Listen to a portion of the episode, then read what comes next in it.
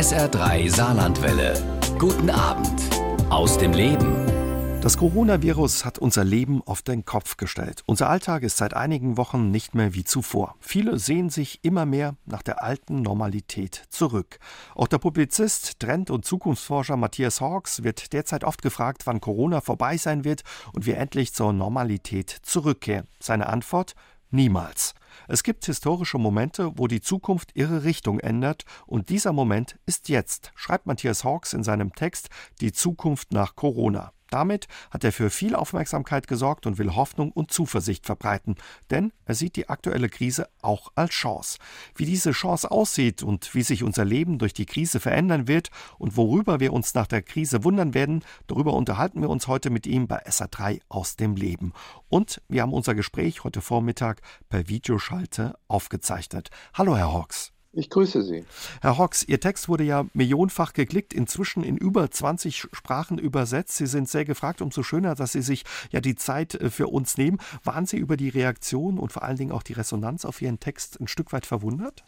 Ja, schon. Also diese Verblüffung ist ja etwas sehr Schönes, dass etwas plötzlich gelingt, nämlich eine Resonanz zu erzeugen mit einem geistigen Inhalt. Ähm, das ist natürlich der Traum eines Publizisten. Und ich bin zwar Zukunftsforscher, aber ich bin auch im Zeit meines Lebens Buchschreiber, äh, Autor bei vielen Zeitschriften gewesen. Ich war früher bei der Zeit in Hamburg vor 20 Jahren und habe natürlich immer noch so diese publizistische Ader und das ist schon interessant, wenn plötzlich so etwas in einer unfassbaren Art und Weise, also drei Millionen Klicks inzwischen und äh, diese äh, vielen, vielen Zuschriften, die da kommen, da hat man was getroffen, vielleicht. Hoffe mhm. ich jedenfalls.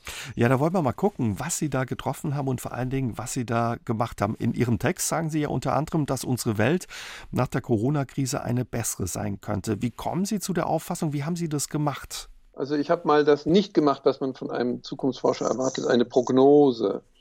Weil bei der Prognose in der Situation, in der der Text veröffentlicht wurde, das war vor fünf Wochen, da kam ja dieser gigantische Angstrausch hoch. Also die Medien äh, äh, steigern sich ja in solchen Situationen immer, immer massivst hinein. Das hatten wir ja bei allen Krisen in den letzten 20 Jahren schon so.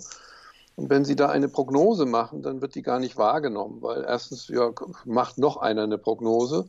Und zweitens ist das Hirn ja so geprägt, dass wenn es nach vorne schaut, dass es dann emotionalisiert nur Ängste sieht. Nicht? Also wenn es mit den Augen der Angst nach vorne schaut, dann sehen Sie nur Probleme, Negativitäten.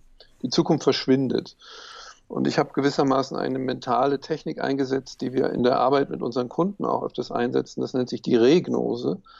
Da versetzt man sich geistig in einen Zustand der Zukunft. Also in dem Fall war das ein halbes Jahr. Setzen wir uns quasi auf einen Kaffeestuhl in Venedig und schauen, was wir wahrnehmen. Wahrnehmen, also wirklich wahrnehmen. In uns und außerhalb. Also wie sieht der Kellner aus? Ähm, wer geht über den Platz? Sieht man Flugzeuge am Himmel? Und dadurch entsteht eine Art Entrückung. Und wir beobachten uns, wir nennen das auch Beobachtung zweiter Ordnung, wir beobachten uns bei unserem Weltbild selbst. Und äh, dadurch bekommt man quasi die Prognose wieder zurückgegeben. Also meine Leser haben offensichtlich sich hineinversetzt in ihr zukünftiges mhm. Selbst. Und das ist eigentlich das, was heilsam ist. Also Sie haben quasi ein Stück weit aus der Zukunft zurück ins Heute geblickt. Genau, weil man weiß ja, dass auch die Dinge sich in anderer Perspektive eröffnen, wenn ein bisschen Zeit äh, verstreicht. Das wissen wir ja auch aus, aus persönlichen Krisen, aus dem Leben überhaupt. Jetzt sagen Sie, ja, die Welt wird nicht mehr so wie früher. Sie glauben, dass sich ja die Welt verändert sehr stark. Sie haben schon gesagt, viele haben Angst vor der Zukunft, wenn sie jetzt das hören, ähm, dass die Welt nicht mehr so wird wie früher. Da haben sie vielleicht sogar noch mehr Angst und eher Panik. Ja, gegen Angst und Panik kann man ja nicht sagen. Das sind ja unverhandelbare Zustände, nicht? Also die Angst ist ja dazu da, dass sie uns aktivieren soll. Das hat uns die Evolution mitgegeben. Das Adrenalin tobt dann durch unsere Adern und dann äh, sind wir zum Kämpfen oder Flüchten bereit. Ja. Da hat man keine Argumentationskraft. Mhm. Da wird ja alles andere runtergefahren. Aber es gibt ja auch noch etwas anderes. Es gibt den Mind. Also ich nenne eben gern das englische Wort Mind, weil es eher das, auch das aktive Bewusstsein, das sich ändernde, das sich wandelnde Bewusstsein umfasst. Und dieser Mind verändert sich. Und meine These ist, dass in solchen tiefen Krisen, also wir, wir analysieren Krisen nach verschiedenen wenn wir denn so wollen, Finger abdrücken. Also die, die Finanzkrise, die hat ja eigentlich nur das Ferne betroffen. Das waren irgendwelche Banken, die sind pleite gegangen und einige Menschen haben Ersparnisse verloren. Da ging es um ideologische Kämpfe, also was ist da alles dahinter. Aber das betrifft uns im Herzen. Das betrifft uns in unserem Alltagsleben. Wir haben innerhalb kürzester Zeit radikal unser Alltagsleben verändert und haben dabei fast alle, viele Menschen haben dabei eine, eine merkwürdige, eine wundervolle Erfahrung gemacht, nämlich dass man aus dieser Angst wieder hinaustritt in einen neuen Zustand von Wahrnehmung, von Intensität. Also ich habe das ganz besonders hier erlebt am Stadtrand von Wien. Da liefen immer so Paare und kleine Gruppen durch den Wald. Das war wie in einer poetischen Vorlesung und haben miteinander ganz anders gesprochen. Und das ist das Dopamin. Also ich bin ja auch so ein Nebenberuf quasi so ein bisschen Neurologe und Hirnforscher. Und es gibt eben so eine Substanz im Menschen, die uns die Zukunft bewältigen lässt, die uns Pläne machen lässt, die uns öffnet, die unsere Neuronen öffnet für das Neue. Und das erzeugt so einen Euphoriezustand, wenn wir in einer Krise die Krise dann annehmen. Ja, und dann, das ist quasi die, die innere Verwandlung. Mhm. Und äh, die, glaube ich, ist eben ein kollektives Erlebnis von sehr, sehr vielen Menschen. Nicht alle kann, können das natürlich wahrnehmen, aber die erzeugt einen anderen ähm, Kultur- und Bewusstseinsprozess. Dadurch geht die Gesellschaft in eine andere Richtung. Das ist meine Hypothese. Was würden Sie sagen, worüber und wie werden wir uns wundern, wenn die Krise vorbei ist? Also zunächst mal das, der Begriff des Wunderns. Nicht? Das ist ja etwas, was aus unserem Sprachschatz verschwunden ist. Aber man wundert sich ja dann, wenn etwas, was man erwartete, mit dem Wirklichen dann nicht übereinstimmt. Und das nennt man auch Lernen. Also in dem Moment, wo das Bewusstsein, das Bewusstsein ist ja eine, eine Emanation, eine Abbildung unserer Umwelt. Und wenn das Bewusstsein plötzlich staunt ja, und sagt, holla, was ist da eigentlich los? Dann verändert sich was im Kopf. Und meine These war, dass wir uns rückwärts wundern werden, dass eben nicht alle Ängste eingetreten sind, sondern dass äh, da äh, erstaunliche Dinge passiert sind mit uns vor allen Dingen, aber vielleicht auch in der Gesellschaft. Und äh, das war gewissermaßen meine Proregnose vor sechs Wochen und ich glaube, vieles davon hat sich auch äh, bewahrheitet. Ähm, das könnte, könnte man jetzt mal im Einzelnen durchgehen. Mhm. Also das fängt an mit dem Kommunikationsverhalten. Wir haben plötzlich eine Vollbremsung in unserem Kommunikationsleben auch gemacht. Nicht? Also nicht nur in unserem physischen, wir sind dauernd unterwegs, sondern wir haben auch diese Art von nervöser Kommunikation zu einem Teil zumindest sein gelassen. Wir haben viel verbindlicher kommuniziert. Einerseits mit den Lieben oder den eigentlich liebsten sein müssten, mit denen wir in einer Wohnung dann zusammen waren. Ja, das ist ja, da kommen ja auch erstaunliche Dinge zutage, wenn, wenn man, äh, da merkt man, ob die Liebe kaputt ist oder nicht. Ne? Das, wenn man aufeinander sitzt auf einmal. So wenn man viel, ne? aufeinander sitzt, ja, und man, man begegnet sich plötzlich in einer anderen Liebevölligkeit, weil man es auch muss.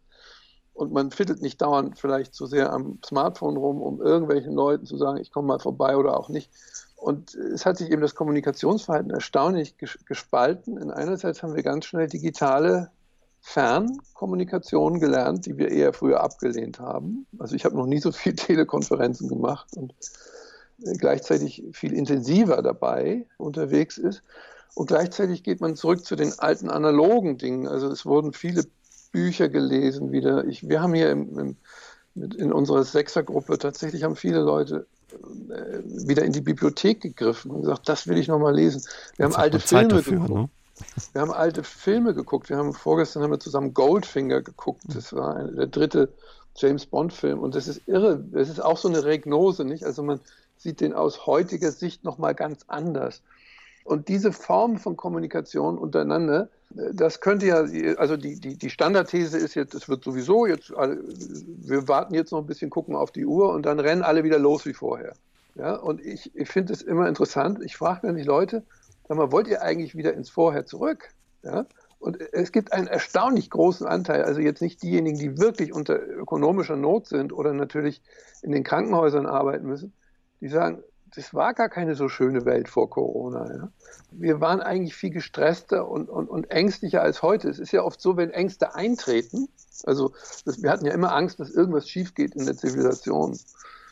Ja, aber wenn das dann eintritt, dann äh, es gibt eine Studie, die gerade rausgekommen ist, die Deutschen haben, Deutschen haben heute die Hälfte von Angst als vorher. Vorher waren das lauter Gespensterängste, ja, Kriminalität, Terrorismus. Jetzt ist plötzlich alles ganz anders und man sagt, das Hirn reagiert eben mit so einem Huch. Mhm. Was, ist, was ist das? Was begegnet mir da? Und, und dann, äh, wenn Menschen eine innere Sensibilität für so etwas haben, dann geschehen tatsächlich innere Wandlungsprozesse und ich finde die großartig. Und jetzt kann man sagen, das ist alles Pipifax, das können nur die Privilegierten, das sind halt die zynischen Argumente. Aber ich glaube, dass das auch eine Gesellschaft in sich ganz verändert. Und äh, dafür gibt es eben viele Anzeichen. Was glauben Sie, wie wird uns das denn verändern? Zum Beispiel, dass wir jetzt mehr Abstand halten müssen, uns zur Begrüßung nicht die Hände schütteln, uns umarmen. Wie wird es ja nach der Krise sein? Hat sich da was verändert? Werden wir da weiter Distanz halten? Das Stichwort dafür ist, glaube ich, Achtsamkeit. Also wir, wir haben ja erfahren, dass wir gar nicht die Nähe zu Menschen verlieren. Im Gegenteil, dass wir sie bewusst herstellen, auch, auch wenn wir ihnen körperlich nicht nahe sein können. Also heute wurde das Oktoberfest abgesagt. Und man kann sich ja fragen, das ist jetzt so eine richtige Orgie, so ähnlich wie die After-Ski-Partys in, in, in mhm. Ischgl, wo, wo dann der, der Virus mit auf den Tischen tanzte.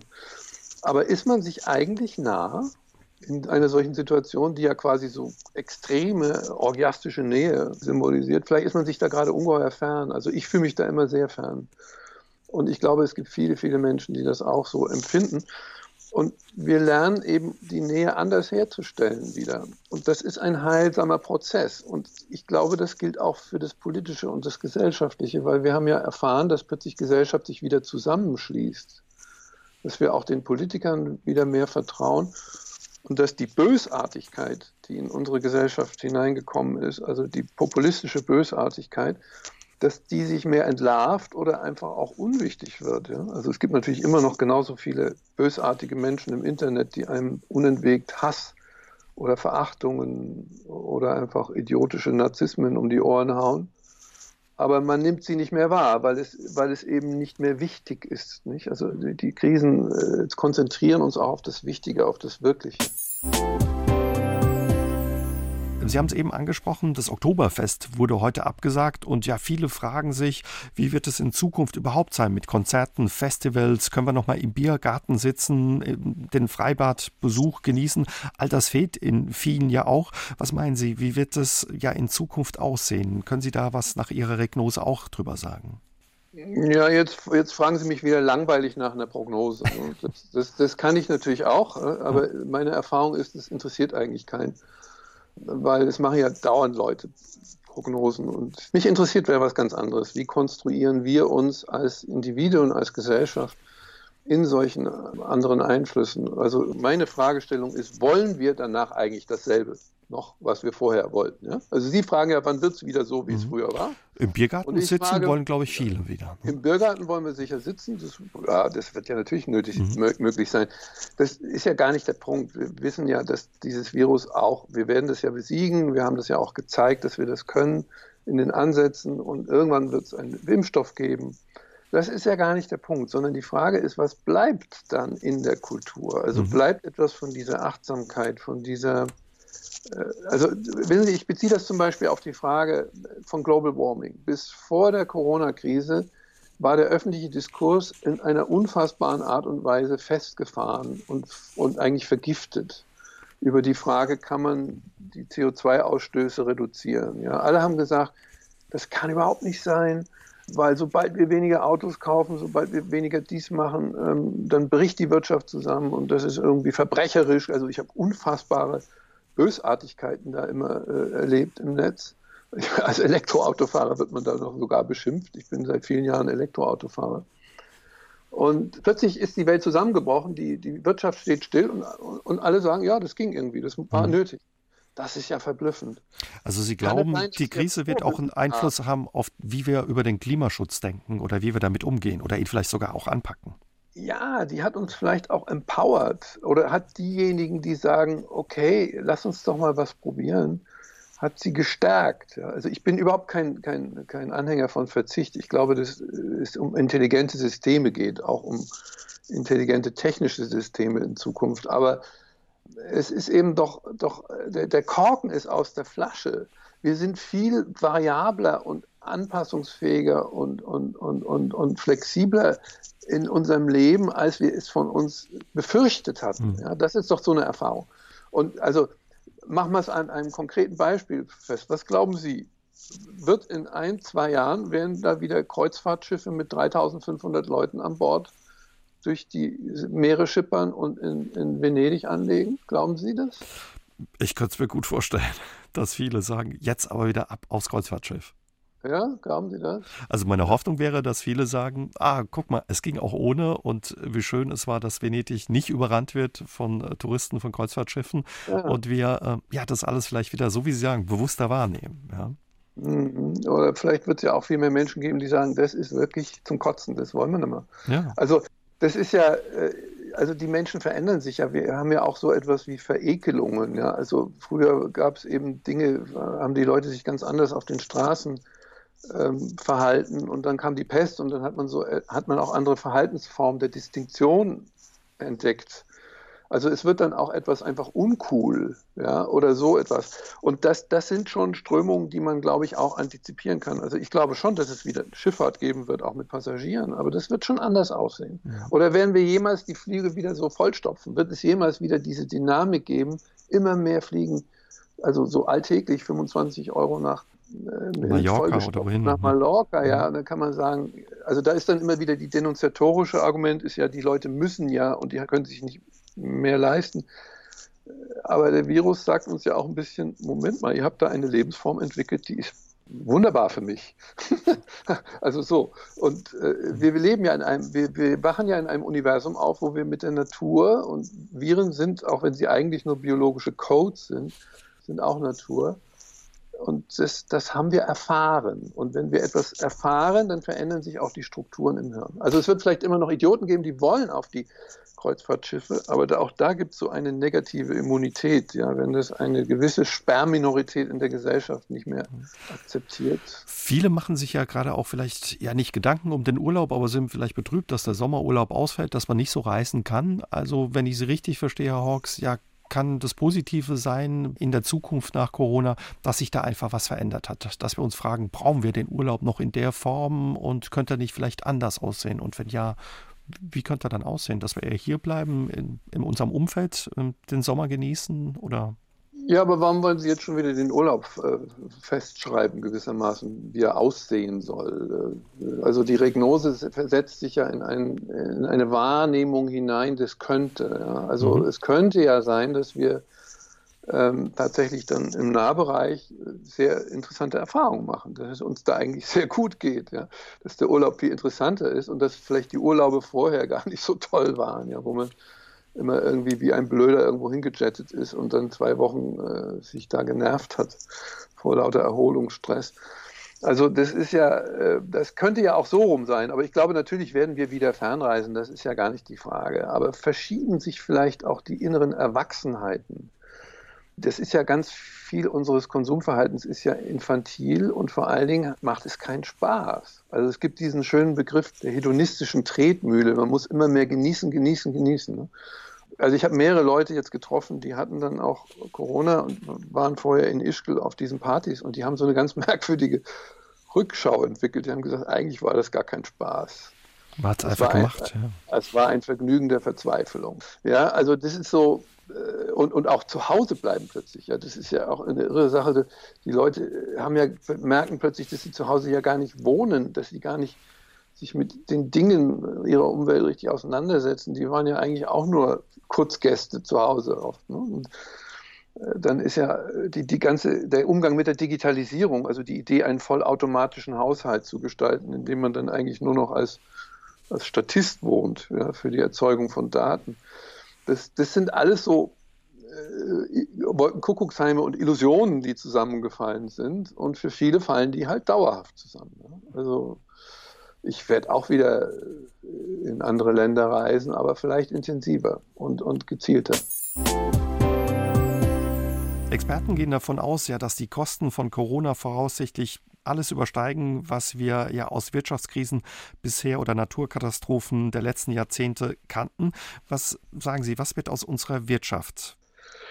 Ja, die Wirtschaft wird sich umstrukturieren in dieser Krise und wir werden sehr wahrscheinlich wieder eine erstaunliche Erfahrung machen, nämlich dass eigentlich dieses Bild, was uns die Ökonomen ja dauernd um die Ohren hauen, auf jeder Talkshow wird das ja gesagt normalerweise, also wenn auch nur ein kleiner Husten, also wenn die Zinsen zu niedrig oder zu hoch oder dies oder das, also die, die Ökonomie wird beschrieben als eine sehr empfindliche Maschine, in der wir uns alle ganz brav verhalten müssen. Ne? Also viel konsumieren, keine Schulden machen.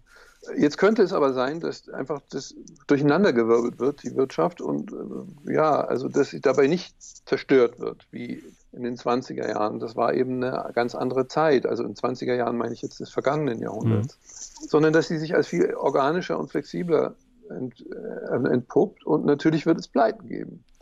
Und solche Krisen sind ja immer wie ein evolutionäres Ausradieren. Also es wird alles das quasi ausgemerzt, um es mal ganz bösartig zu sagen, was eigentlich schon fällig war. Ja, also all, all, das, was alle ökonomischen Formen, alle Wertschöpfungen, die so spitz auf Knopf genäht waren, also wo man dann 8000 Einzelteile aus China durch die Welt gekarrt hat und daraus ein Auto zusammenbassen, das müsste immer just in time exakt sein. Ja, das hält alles nicht mehr. Also die ganzen Konzepte, die wir so in diesem überbeschleunigten Produktionskapitalismus entwickelt haben, die, die, die funktionieren nicht mehr. Die Billigfluggesellschaften kriegen richtig, ein richtiges Problem. Dann gibt es natürlich immer die Versuche, die auszubailen, ja, wie bei den Banken auch. Also da, da mit Staatsgeldern das nochmal wieder nach oben zu fahren. Aber dazu reicht das ganze Geld nicht mehr. Ja. Und das heißt ja, dass das System Ökonomie wieder auf eine andere Stufe springt. Es muss einfach nachhaltiger werden, muss mehr Puffer einbauen. Und das ist ein unangenehmer und schmerzhafter Prozess, aber der war sowieso fällig. Krisen haben ja diese Bedeutung, dass sie etwas, etwas zur Reife bringen. Aber es wird wahrscheinlich auch viele kleine Läden, Cafés treffen, Restaurants, die uns ans Herz gewachsen sind, die auch wegfallen und ja, wo Leute wirklich mit ihrer Existenz kämpfen. Ja, nur was machen wir jetzt mit dieser Aussage? Es sind auch Menschen gestorben, das ist so. Aber es sind auch neue äh, Konzepte entstanden. Also es ist eine unfassbare Kreativität. Ich erlebe das auch bei den äh, unwahrscheinlichsten Dingen, also äh, wie schnell sich wandelt. Also ich habe so ein kleines Bauernlädchen hier unten. Ich wohne so ein bisschen auf dem Berg am Stadtrand von Wien und das ist eine sehr nette Frau, die hatte aber immer sehr wenig Kunden die ist jetzt in ein unfassbares Vertrauensverhältnis mit ihren Kunden getroffen und beliefert die mit Körben. Also es werden auch ganz neue Geschäftsmodelle gedacht. Es formt sich alles ganz schnell um. Oder auch ein anderes Beispiel, was ich ganz toll fand, in Bezug auf die Flexibilität der Berufe. Es haben jetzt die Piloten und Stewardessen von vier großen Fluggesellschaften in England haben in den Krankenhäusern, wo es am härtesten zugeht jetzt in der Corona-Krise, haben sogenannte Business Care äh, Classes gegründet. Das sind so äh, Verwöhnräume, die wie in einer Business Class, in einer First Class im Flugzeug sind, wo die Pfleger und Krankenschwestern, die vollkommen erschöpft sind, so eine Stunde mindestens verwöhnt werden, so mit, Freund, mit hm. freundlichen Lächeln. Also die können das ja, die Piloten können das genauso wie die Stewardessen. Also wie schnell man quasi Fähigkeiten aus seinem Berufsleben dann für etwas anderes anwenden kann. Und das meine ich nur so, das sind so die, die Zeichen der, der Vitalität, der Rebellion. Und natürlich werden viele Läden, die eigentlich schon pleite waren, aber es noch nicht wussten, das ist natürlich bedauerlich, äh, werden, werden vielleicht den Herbst nicht erleben. Aber äh, es wäre sowieso so weit gekommen, sagen wir mal so. Sie haben es ja schon gesagt, teilweise hat man in Krisen in der Vergangenheit versucht, ja dann ein System, was gewackelt hat, wieder zu stützen, aufzufangen, zum Beispiel in der Finanzkrise die Banken. Und danach kam immer gleich die Aufforderung, dass das wieder so anspringen muss wie vorher. Bei Ihnen klingt das so, als könnte sich da wirklich was positiv verändern. Was macht Sie da so optimistisch, dass diesmal das Ganze anders sein könnte? Es geht doch nicht um Optimismus, es geht doch um das Erkennen von Wirklichkeit. Wie funktioniert denn Welt, wenn Sie in einer Liebeskrise sind in Ihrer Beziehung, in Ihrer Ehe, ja, und sagen, ich will mit dieser Krise nichts zu tun haben, ich habe, das finde ich alles blöd, ja. Es muss bald wieder werden wie vorher. Dann können Sie die Scheidung schon unterschreiben. Also es, es, es, wir tun doch immer so, als wäre jetzt, es, müssen wir fröhlich sein, um irgendwas, äh, also Optimismus ist auch schon irgendwie eine Schande, ja, wie, wie kann man nur? Äh, aber mir geht es darum gar nicht, mir geht es eher um Possibilismus, also um Möglichkeiten, anders auf die Dinge zu schauen, als nur in irgendwelchen Meinungen und Stimmungen. Ja? Also sind sie gut drauf, finden sie alles gut, sind sie schlecht drauf, sind sie pessimistisch. Das ist alles Blödsinn, das sind Ismen, das sind Ideologien. Und ich glaube, da, wo wir wirklich berührt sind vom Leben, also da, wo auch mal ein Stoppsignal steht, und der Virus ist eine Art Stoppsignal, da kommt es nicht darauf an, ob wir optimistisch oder pessimistisch sind, sondern da kommt es darauf an, ob wir adaptiv sind. Also sind wir überhaupt in der Lage, unsere Muster, mit denen wir immer in die Welt starren, die vielleicht mal so ein bisschen äh, auch durchrütteln zu lassen. Und ich finde, dass unfassbar viele Menschen, wenn sie so wollen, macht mich das optimistisch, das genau erlebt haben. Ja, die haben gesagt, wow, ich erlebe hier etwas, was ich nicht gedacht hatte. Ich entdecke meine Nachbarn wieder. Also ich bin irgendwie, vor, vor zehn Tagen bin ich in den Wald gelaufen, da kam mein Nachbar und sagte zu mir, Herr Hawks, bleiben Sie ein guter Mensch. Also sowas hat noch nie ein Nachbar zu mir gesagt. Ja. So gut, das ist, kann man sagen, Ausnahme, Ausnahme, Ausnahme. Aber diese Ausnahmen sind ja gigantisch. Ja. Also und auch die Reichen und die Schönen, die Prominenten äh, und die immer äh, so, so niedergemachten Wohlhabenden, was ich, ich kenne ja auch ganz viele äh, CEOs und Manager von auch großen Firmen, die sind alle auf einem sehr nachdenklichen Trip. Und äh, das ist nicht nur Nachdenken, sondern die wissen, dass es einfach so nicht weitergeht. Also es ist im Grunde genommen die normative Kraft des Faktischen. We can't go on like that. Also Sie sagen ja auch, ja, es gibt so eine gesellschaftliche Höflichkeit, ist wieder zurück, die wir eine Zeit lang vermisst haben. Ne? Und das ist ja sowas, wenn zum Beispiel der Nachbar irgendwie Ihnen begegnet und sagt, bleiben Sie ein anständiger Mensch oder man sich freundlich wieder grüßt oder sich überhaupt wahrnimmt, sich sieht. Ne? Ja, und die Bösartigkeit verliert ihre Faszination. Also ich werde ja auch als Zukunftsforscher oft beschimpft oder wie wir alle ja beschimpft werden, unentwegt. Ja. Und mir ist das inzwischen so wurscht. Ja. Also das ist so das ist so unwichtig. Es ist ja im Grunde genommen, die Welt ist ja, wird ja gemacht durch unsere Aufmerksamkeiten. Ja? Und dieses ganze Hauen und Stechen, dieses Ideologisieren, diese Konzepte, die da immer auch in jeder Talkshow wird polarisiert bis zu einer bizarren Form. Ja? Also jetzt eben nicht mehr. In der Krise ist das eben viel konstruktiver geworden. Aber das sind ja alles Aufmerksamkeitsperversionen. Ja? Also wir beschäftigen uns dauernd mit Zeug, was nicht wirklich wichtig ist. Mit irgendwelchen Aggressionen anderer Leute, die sich selbst nicht halten können. Ja. Also diese Vertrumpung unserer Welt, die hält ein bisschen den Atem an. Also Trump wirkt eigentlich nur noch wie das, was er wirklich ist, wie so ein Rumpelstilzchen.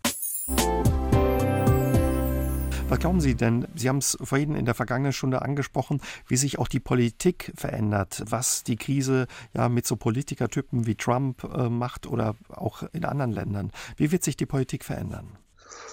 Also sehr unterschiedlich. Wir sehen natürlich, dass äh, die Populisten, die an der Macht sind, quasi die Krise natürlich nochmal nutzen, um ihre totalitären Ansprüche zu sichern. Das ist schon möglich und das ist natürlich auch tragisch. Aber wir sehen gleichzeitig, dass die Zivilgesellschaft da ein Wörtchen mitzureden hat und dass die am erfolgreichsten sind, die, man könnte sagen, einen weiblichen Führungsstil haben. Also äh, die erfolgreichsten Länder sind Neuseeland, Portugal, gut, da ist jetzt keine Frau, aber doch ein sehr weiblicher agierender Mann an der, an der Regierung. Ähm, die Finnland. skandinavischen mhm. Länder, Finnland, Dänemark, also da, wo man sehr konsequent in Vorsorge handelt und gleichzeitig aber einen gesellschaftlichen Diskurs anfängt der liebevollen Zuwendung. Also äh, Be Nice ist die große Parole in Neuseeland. Ja? Und die Ministerpräsidentin macht einmal am Tag dort eine Pressekonferenz, wo sie mit den Menschen wirklich in Verbindung kommt ja, und sagt, warum machen wir das? Wir können das. Wir, ja, und die haben, haben auch wirklich so sehr freakige Krisenexperten und, und Virologen, wie wir ja jetzt auch haben. Ja, ist ja auch interessant, dass die Wissenschaft wieder eine Renaissance erlebt. Ja.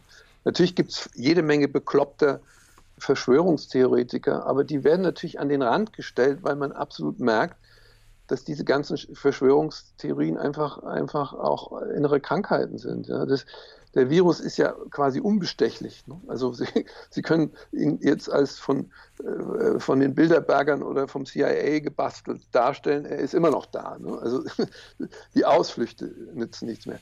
Und da merkt man eben, was gesellschaftlicher Konsens bewirken kann. Ja? Also wie, wie, wie, wie er auch die Zukunft verändert, weil diese Länder die so einen weiblichen Stil des Umgangs damit haben. Vorsorge, Führung und Empathie, die, die er bewältigt. Die bewältigen das natürlich viel schneller. Die kommen auch viel schneller aus der Wirtschaftskrise dann raus.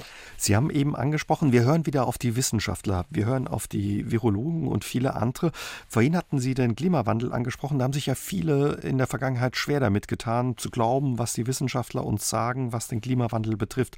Könnte das sowas sein, was sich auch ja verändert, dass man da mehr hinhört und vielleicht dann den Klimawandel stärker bekämpft oder ernst nimmt? Das ist meine Vermutung, dass diejenigen, die im Prinzip Wandel im Herzen tragen, also für die das ein, ein wichtiger Teil ihres Lebens ist, dass wir unsere Zukunft gestalten, und zwar menschengerecht, dass die gestärkt werden, innerlich erstmal für sich gestärkt werden, weil man darf eins nicht vergessen, der Klimawandel ist auch ein Machtkampf. Ja, also man darf da nicht ironisch sein, da gibt es einfach Gruppen und Netzwerke in der Gesellschaft, die wollen eine, eine postfossile Gesellschaft verhindern. Ja, das sind im Grunde genommen sind das Lobbys oder die, die, die dann auch populistisch aktiviert werden, die diesen Prozess rauszögern wollen. Also Trump wird natürlich seine Ölindustrie nochmal äh, richtig aufpampern nach der Krise. Das bricht ja momentan alles zusammen. Aber die Zuversicht, die aus der Bewältigung einer solchen Krise eben erscheint als Energie, als, als menschliche Wandlungsenergie, die hat, glaube ich, doch eine Stärkung erfahren. Also ich würde sagen, wir haben danach noch genau dieselben Schwierigkeiten wenn wir uns fragen, wie kommen wir aus der Kohle raus und all den Sachen, weil da gibt es immer noch viele Leute, die sagen, das geht nicht, das darf nicht. Aber es gibt trotzdem einen anderen Energiezustand dann, ja? also eine Ermutigung. So, so, so sehe ich das letztendlich. Und man kann als Gesellschaft Krisen überstehen und die noch viel größere Bedrohung der Erderhitzung, die ja inzwischen auch manifest ist, die kann man ja spüren, die liegt eben anders auf dem Tisch. Und, das, und, deshalb glaube ich, dass sich die Debatten verändern. Und ich erlebe das eben auch im Umgang mit, mit den Chefs der, der Industrie. Die sagen, eigentlich ist das jetzt gelaufen. Ja. Wenn wir wieder fliegen wollen, müssen wir viel schneller alternative Kraftstoffe äh, herstellen. Die gibt es ja schon. Ne? Also ein Flugzeug kann heute auch CO2-frei fliegen. Das ist nur sechs oder siebenmal so teuer. Ja, wenn wir da uns noch ein bisschen anstrengen, kommen wir aber vielleicht in den Preisen noch schneller runter und dann ist es wieder anders darstellbar. Also es gibt dem einen Schub. Krisen haben ja die, die, diese absurde, die beschleunigen und verlangsamen gleichzeitig nicht. Also wir haben ja eine Verlangsamung unserer, unserer Wirtschaftstätigkeiten und eine Beschleunigung der Ideen. Was glauben Sie, was wird ja aus der Globalisierung? Die ist ja auch ausgebremst im Moment maximal. Nein, also sie ist da ausgebremst, wo sie quasi diese alte physische Überkapazitätshaftigkeit hatte. Ja. Aber im Geistigen glaube ich nicht, dass sie also es ist unfassbar, wie viel die Menschen auch nach außen schauen und sich inspirieren lassen. Also wie machen die Chinesen das, selbst wenn man jetzt mit vielen in China nicht einverstanden ist? Wir alle wissen doch, dass wir es nur gemeinsam hinkriegen. Also ich wohne in Österreich und die Österreicher haben das sehr gut geschafft. Wir haben sehr gute Zahlen. Aber uns nützt es ja gar nichts, wenn wir jetzt wieder hochfahren und Europa, die an, Italien kann das nicht. Und deshalb ist es so eine Parad auch hier eine, eine produktive Paradoxität. Die Grenzen wurden geschlossen, aber eigentlich dazu, um sie dann wieder zu überwinden, weil wir unsere Interdependenz auch erfahren. Und unser Modell dafür in der, in der Prognostik lautet Glokalisierung. Also wir werden stärkere regionale und auch nationale Autonomien entwickeln einfach aus der Erfahrung dieser Krise, wir müssen Medizin wieder herstellen, wir brauchen einfach funktionierende Systeme, die auch robuster sind. Und gleichzeitig aber werden wir immer noch verbunden sein mit der ganzen Welt, weil die Probleme alle global sind. Also die globale Welt wird ein Stück weit neu gestaltet und ich höre bei Ihnen raus, also Sie machen sich in Ihrer Regnose auch keine Sorgen um Europa und die geschlossenen Grenzen, die wir hier zum Beispiel bei uns im Saarland zu unseren Nachbarn in Frankreich gerade sehr stark erleben, weil es alleine nicht funktionieren wird. Also Sie denken, das wird sich durchsetzen wieder. Ja, Sorgen kann man sich immer machen. Die Frage ist, ob das immer zielführend ist, ja, weil wir haben ja, das, das ist ja klar, dass, dass sich dann auch solche Systeme austarieren müssen. Und da gibt es natürlich auch erstmal Hysterien, wo man sagt, wir behalten jetzt die Masken für uns und das Geld für uns, das ist ja alles klar, ja. Aber im Grunde genommen ist es doch egal was irgendjemand meint und befürchtet, sondern dieses Europa wird sich natürlich einigen, weil es muss sich einigen. Es geht gar nicht anders. Wir alle haben nämlich ein, das ist in der Spieltheorie ist das ein, ein sogenannter Win-Win-Spielzwang. Sie können das Spiel nur weiterspielen, wenn Sie irgendwelche Umverteilungsmechanismen machen. Und wenn das jetzt nicht Corona-Bonds sind, egal wie man das nennt, da, da gibt es ja auch glaube ich, berechtigte Einwände dagegen. Wir werden uns da irgendwie zusammenraufen. Das, das, äh, ich glaube auch nicht, dass die Saarländer wieder mit den Franzosen in alte Feindschaften eintreten. Oder glauben Sie das? Nee, das hoffe ich nicht und das glaube ich auch nicht. Nee, also hier ist schon so, dass alle sich freuen oder viele sich freuen, wenn die Grenzen wieder offen sind. Ja, äh, manchmal braucht man vielleicht auch, muss man auch mal was weggenommen kriegen, um es wieder schätzen zu können. Ja. Ich finde jetzt, dass die Grenzschließungen haben jetzt nicht Feindschaften. Die haben manchmal Nickeleien und, mhm. und, und äh, auch Verletzungen erzeugt. Ja. Und ich kann das immer sehr gut verstehen, wie angefressen, wie hier in Österreich sagen, die, die Italiener sind. Das, ich finde, man muss das auch verstehen. Deshalb muss es trotzdem noch nicht richtig sein, dass man dieses Instrument Corona-Bonds so einsetzt. Man muss sich vielleicht was anderes ausdenken. Und das so, ich meine, ich glaube, so konstruktiv ins Konstruktivdenken hineingehen, das ist, glaube ich, die richtige Sorge. Ja? Also wie kriegen wir es hin, zu fragen, eher als dauernd auf die Schlange zu starren, es kann nicht funktionieren. Es funktioniert, am Ende wird es funktionieren. Was sich durch die Corona-Krise auch stark verändert hat, ist unser Arbeitsalltag. Viele arbeiten im Homeoffice. Was glauben Sie, wie wird sich das im Rückblick Ihrer Regnose verändern, unsere Arbeit? Also ich glaube, dass wir dadurch dann am Ende einen vernünftigen Mix hinkriegen zwischen Fernkommunikation und Nähe. Also ich habe äh, gestern mit einem Manager einer großen Fluggesellschaft geredet, der hat gesagt, die gehen massiv davon aus, dass sich Businessflüge langfristig für immer reduzieren werden, weil einfach ein Teil davon, die Leute haben einfach gelernt, mit Fernkonferenzen umzugehen. Und äh, das, das bleibt auch als, als quasi als, als Kompetenz da. Und schon allein aus Kostengründen wird man das in Zukunft machen. Und dann wird es anders verteilt. Ja? Also das heißt nicht, dass die Menschen dann nicht mehr reisen, weil man braucht in vielen Situationen, braucht man auch die, die Nähe und das sich ins Auge schauen. Und dasselbe gilt eben auch im Büro. Also äh, reine Heimarbeit ist, ist, äh, war immer schon auch, auch ätzend. Das funktioniert nicht, weil Menschen immer auch Teamwesen sind. Soziale Wesen auch. Ne? Also ja, und äh, also es ist immer so, man kann ein Projekt wunderbar abwickeln online und, und fernmündlich, aber man kann eine kreative Leistung, eine Designleistung, ein, ein Beginn, dazu braucht man den ganzen Menschen. Und ähm, klar, mit oder ohne Maske. Aber das sind eben Verschichtungen. Also ich, sage ja nicht, dass die Welt in Zukunft vollkommen anders aussehen wird und wir sie nicht wiedererkennen, sondern es sind Adaptionen, es sind Verschichtungen in den Systemen, die dann, glaube ich, sehr sinnvoll sind. Also vieles, was wir vor der Krise nicht für möglich gehalten haben und jetzt erlebt haben, dass es funktioniert, wird bleiben, da wo es Sinn macht, zum Beispiel, dass man sich den einen oder anderen Businessflug einfach spart. So ist es am plausibelsten, denke ich. Ja. Also klar, man kann immer sagen, der Mensch ist lernunfähig, nur wenn er das wäre, dann wären wir nicht da. Ne? Die Politik schon Möglichkeiten gehabt, uns selber auszurotten oder ausgerottet ja. zu werden. Die Politik hat ja auch tief in die Kassen gegriffen, um, sag ich mal, diese ganzen äh, Einschränkungen, die jetzt ähm, ja durchgeführt wurden, abzufedern, um ähm, ja über die Krise hinweg zu helfen. Was glauben Sie, werden wir das bewältigen und was wird aus unserem Geld und, und aus unserem Wohlstand? Welche Rolle wird das noch spielen, Geld und Wohlstand? Ja, Geld wird ein bisschen virtueller, nicht? Also man, man merkt, dass die eigene Situation vielleicht eigentlich gar nicht immer so am Geldbeutel hängt, sondern an ganz anderen Dingen, nämlich an guten Nachbarn, einem Gemüsegarten oder Beziehungen. Und dadurch wird natürlich auch offengelegt, was die richtigen Probleme in der Gesellschaft sind. Das sind ja Vereinsamungen. Also jemanden, der in dieser Zeit wirklich einsam ist, der hat ein Riesenproblem. Das wird massiv zugespitzt. Aber wir machen vielleicht auch die Erfahrung, dass wir mal eine Zeit lang mit weniger Geld auskommen können. Das können Menschen, die sowieso wenig Geld haben, natürlich sehr viel schwerer. Aber dadurch erhöht sich auch so ein bisschen der Druck, mal ein bisschen ins Postökonomische zu denken. Also mal uns zu lösen auch von dieser extremen Fixierung des Wohlstands auf eine nur zahlhafte Form. Ne? Also ich habe in 15 Jahren in meinem Leben in Wohngemeinschaften gelebt für extrem wenig Geld und ich hatte eine hohe Lebensqualität, weil wir äh, dauernd pleite waren und Schulden gemacht haben beim, beim Griechen nebenan. So, ja. Also ich sag's mal ganz, ganz burschikos, wir werden auch Geld drucken. Also der Staat wird, die, die, die, die Institutionen werden Geld drucken und äh, wir werden plötzlich merken, oh, na, geht irgendwie doch so, ja.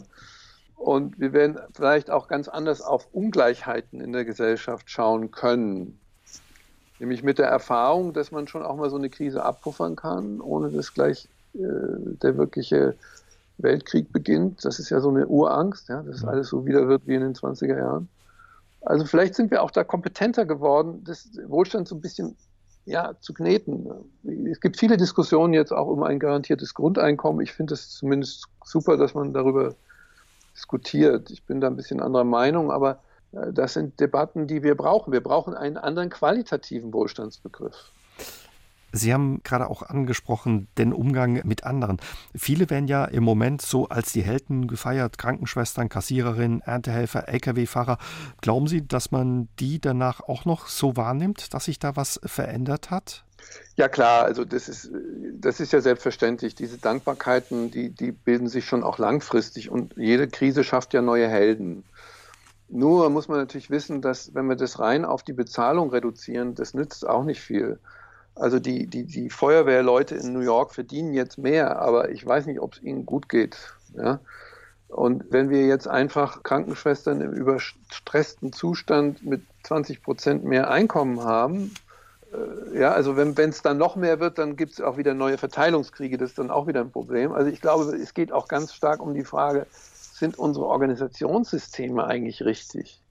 Also ich finde zum Beispiel in den Krankenhäusern vorher, ich habe auch viele Ärzte und, und, und, und Menschen aus dem Medizinsektor in meinem Bekanntenkreis, die haben immer gesagt, das größte Problem ist nicht das Geld, sondern die irrsinnige Bürokratie. Die, das ist ja eine Maschine, so ein Krankenhaus. Ja. Da müssen sie so viel. Das Digitale hat da eher eine Fehlwirkung gehabt.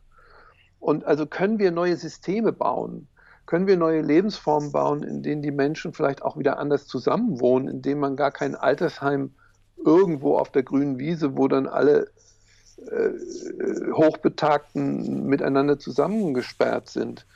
Also Co-Living. Ich habe vor zwei Monaten einen, einen Co-Living Space in, in Zürich besucht mit 2800 Bewohnern, mit einem sehr geringen CO2-Ausstoß und einer extrem hohen Lebensqualität. Ne? Also das ist im Grunde genommen intergeneratives Wohnen. Jeder kann dort auch seine individuellen Wohnträume verwirklichen all diese Dinge, die quasi auch aus den, aus den Visionen und Utopien der 70er Jahre, in denen ich groß geworden bin, ja irgendwie stecken geblieben sind, die kommen vielleicht auch wieder. Ja? Also ich glaube, wir brauchen ein anderes Medizinsystem, das, das wirklich vielleicht das Wort Gesundheitssystem ein bisschen, ein bisschen näher kommt. Wir haben ja eher ein Krankheitssystem. Hawks, jetzt haben wir viel über die ja, positiven Folgen nach der Corona-Krise gesprochen. Was könnte denn ein negatives Szenario sein? Naja, dass eben alle im Grunde genommen auf ihrem inneren Zynismus beharren oder also die, die, die, vor allen Dingen die Journalisten sind ja immer groß drin, ne? also das Negative zu beschwören, weil das immer mehr Klickraten bringt. Und dass alle, alle sich Wobei Ihr Text äh, zeigt, dass das Positive ja auch viele Klickraten bringt. Ne? Ja, aber das ist natürlich dissident. Ne? Das ist also, das wird nicht ernst genommen in den, in den, in den äh, in Anführungsstrichen großen Medien. Da ist es jetzt gerade gekippt. Also die gesamten äh, deutschen Medien. Also ich habe jetzt jetzt gerade zum Beispiel die neue Time Magazine, das ist weltweit, ist ein, eine, Auf, eine Ausgabe, die nur über Hope geht, mit wunderbaren Texten von auch von sehr vielen berühmten Menschen, die das sehr ähnlich sehen. Aber nein, ich glaube, dass wenn wir so auf unserem inneren äh, äh, negativen Schweinehund beharren, der sagt, es kann sich eh nie was ändern und ich bin enttäuscht von dieser Welt. Also so diesen, diesen, diesen inneren äh, Troll nenne ich das immer. Ja, die Trolle sind ja so, so äh, muffige Wesen, die in uns hocken und alles schlecht sehen und schlecht machen dadurch. Also die Regnose hat ja einen Sinn, dass man die Verantwortung für seine eigene Zukunft übernimmt. Also, dass man quasi wieder, dass man versteht, dass man selber die Zukunft macht. Und äh, das gilt, man kann natürlich immer sagen, einer alleine kann ja nicht, aber viele zusammen können schon. Und ähm, also ich glaube, diesen Bewusstseinswandel, sich vom, vom Negativismus, ja, dem beklagenden Negativismus, der kann natürlich schiefgehen. Das ist meine Angst, ja, dass einfach immer mehr Leute kommen und sagen, ja, eigentlich ist das Negative das Normale, die Welt geht unter und zu verstehen, dass man selber die Zukunft ja projiziert. Das ist eigentlich die, die Aufgabe meines Experiments. Sie beschäftigen sich seit 1998 oder sogar vielleicht noch viel länger mit dem äh, Thema Zukunft. Hätten Sie sich ja sowas vorstellen können, was wir gerade erleben? Ja, ja, es gibt natürlich auch in, in, in, in Zukunftsforscherkreisen gibt es ja die sogenannte X-Event-Forschung. Also das sind so die, die Katastrophenberechnungen. Und da stand die Pandemie natürlich ganz oben drauf. Es ist ja nicht so, dass diese Pandemie nicht vorausgesagt worden wäre. Es gab ja viele, äh, auch in der WHO, es gab viele warnende Stimmen. Bill Gates, der berühmte äh, TED-Vortrag vor acht Jahren, wo er gesagt hat, die nächste Pandemie wird uns unvorbereitet treffen. Ja, jetzt hat er einen riesigen Shitstorm am Hals, weil die Verschwörungstheoretiker ihn jetzt beschimpfen. Aber er hat äh, das eben vorausgesehen. Man kann das voraussehen, aber man kann natürlich den Zeitpunkt nicht voraussehen. Sonst wäre die Welt ja ein Uhrwerk. Es gibt eben auch Zufälle. Und man kann eben den Echo-Effekt solcher Krisen nicht richtig voraussehen. Also bei der, bei der Finanzkrise war es ja so, dass es eine Riesenaufregung gab. Bei der Flüchtlingskrise war es so, dass ich das Gefühl hatte, dass die Hysterisierungen danach das eigentliche Problem waren. Ja, nicht, dass viele Flüchtlinge zu uns gekommen sind, sondern eigentlich die, die, die Paranoia und der Populismus, der da, daraus, daraus eine Unmöglichkeit geschaffen hat. Und das ist ganz schwer voraus. Also der, der, der Faktor Mensch, die, die, die, psychologischen Faktoren, die sind eben schwer voraussagbar. Aber Katastrophen kann ich Ihnen in den Wahrscheinlichkeiten vorbeten. Ja. Ich kann Ihnen genau sagen, wie groß die Wahrscheinlichkeit, dass uns ein Meteorit auf den Kopf fällt. Oh je. Nur, wer möchte das hören? Ja? wie entsteht Zukunft, wenn Sie sich in der Zukunftsforschung damit äh, beschäftigen, Herr Hawks? Also Zukunft entsteht aus einer, aus einer Symbiose, wenn man so will, aus Zufällen, auch das, Systemen, evolutionären Prozessen, die man beschreiben kann und die auch man mit hoher Plausibilität beschreiben kann, und dem menschlichen Faktor, also quasi unserer inneren geistigen, seelischen Reife, äh, wie wir umgehen mit, mit Umwelt, mit Welt. Ja? Also es gibt quasi infantile Umgangsformen mit Veränderungen, die eben verweigernd sind. Ja? Also ich will damit nichts zu tun haben, ich will mich nicht verändern. Und es gibt eben lebendige, vitale Formen von Zukunftszugang, in denen, in denen Menschen neugierig werden, in denen sie gestalterisch werden, in denen sie kreativ werden. Und meine Aufgabe als Zukunftsforscher ist eben, das Wahrscheinliche darzustellen, aber auch eben die Kräfte der Adaption, der, der, der Selbstveränderung. Das ist eben ganz, man muss eben wissen, dass das immer Selbstveränderung ist. Ja. Mhm. Wenn man Welt verändern will, muss man immer sich selbst verändern, weil wir machen in uns die Zukunft, die dann zur Wirklichkeit wird. Einige werfen Ihnen vor, dass Sie alles äh, zu positiv sehen. Was halten Sie denen entgegen? Ja, den halte ich gar nichts entgegen. Was soll ich dazu sagen? Äh, ich, ich sage ja nicht, dass das positiv ist, sondern ich sage, dass es anstrengend ist. Und dass es natürlich Leute gibt, die das nicht wollen oder nicht können oder nicht sehen. Und so ist das dann. Ja. Also man kann es vergeigen, ohne Zweifel. Die Menschheit kann untergehen, aber es ist, ist schwierig unterzugehen. Also viele sind ja innerlich schon untergegangen und deshalb glauben sie das immer, dass es keine anderen Möglichkeiten gibt. Also man muss einfach wissen, dass, dass die Zukunft in einem selbst ja steckt. Nicht? Und wenn man nicht an sie glaubt, dann, oder wenn man nicht an den Wandel sich den nicht zutraut, dann hat das seine Gründe. Ja, das hat seine Gründe, das ist aber dann eher Individualpsychologie, das kann man ex cathedra natürlich nicht sagen. Wäre das auch Ihr Tipp von Ihnen für uns, wie wir es schaffen, gut ja aus dieser Krise rauszukommen und sie vielleicht auch als Chance zu nutzen? Oder was wäre Ihr Tipp? Ja, ich habe es nicht so mit den Tipps. Ne? Das ist so immer. Oder ja, was? nein, ich, äh, das, das, was ich sage, was ich spreche, das ist mein Ratschlag. Ja, das kann man aber eben nicht äh, zurechtrütteln auf, auf, auf eine Verhaltensnorm. Das geht immer schief. Ne? Das ist so diese, diese funktionale Logik, die nicht funktioniert. Also man soll auf sich selbst hören. Und was mir an dieser Krise, das sage ich mal so fast zynisch, äh, gefällt, ist eben, dass sie uns zwingt, auf uns zu hören. Und uns ja ein Stück weit mehr eben wieder zu beachten auf das, was uns wichtig ist oder was uns auch gut tut. Ja, das ist aber ein Zwang. Nicht? Das ist eben nicht nur einfach positiv. Das meine ich. Das ist, mhm. es geht nicht darum, irgendeinen blauäugigen, ich hasse diesen blauäugigen Optimismus, der sagt immer, alles wird gut und man schlägt sich gegenseitig auf die Schulter. Das führt uns ja gerade ins Verderben. Ja. Aber ich äh, bin ein Vertreter der Möglichkeiten, ein Possibilist. Was glauben Sie, was für Möglichkeiten uns ja durch, durch diese Corona-Krise gegeben werden? Ja, ganz schlichtweg weiterzukommen als Gesellschaft, als Individuen, als Menschen, die in einem Naturverhältnis stehen, die ihre Umwelt gestalten müssen und auch können. Das ist ein Reiferuf. ja, den kann man natürlich verweigern. Ja, man kann sagen, das ist alles Verschwörung, alles Idioten. Äh, sowas kann man machen. Ja, kann ich auch nichts dran ändern. Aber äh, ich, mein Gefühl ist ein anderes. Es geht eigentlich darum, das Herz zu öffnen. Vielen Dank, Herr Hawks, für das Gespräch und Ihre Zeit. Ja, ich danke Ihnen auch für das schöne Gespräch. SR3 aus dem Leben. Immer dienstags im Radio, danach als Podcast auf sr3.de.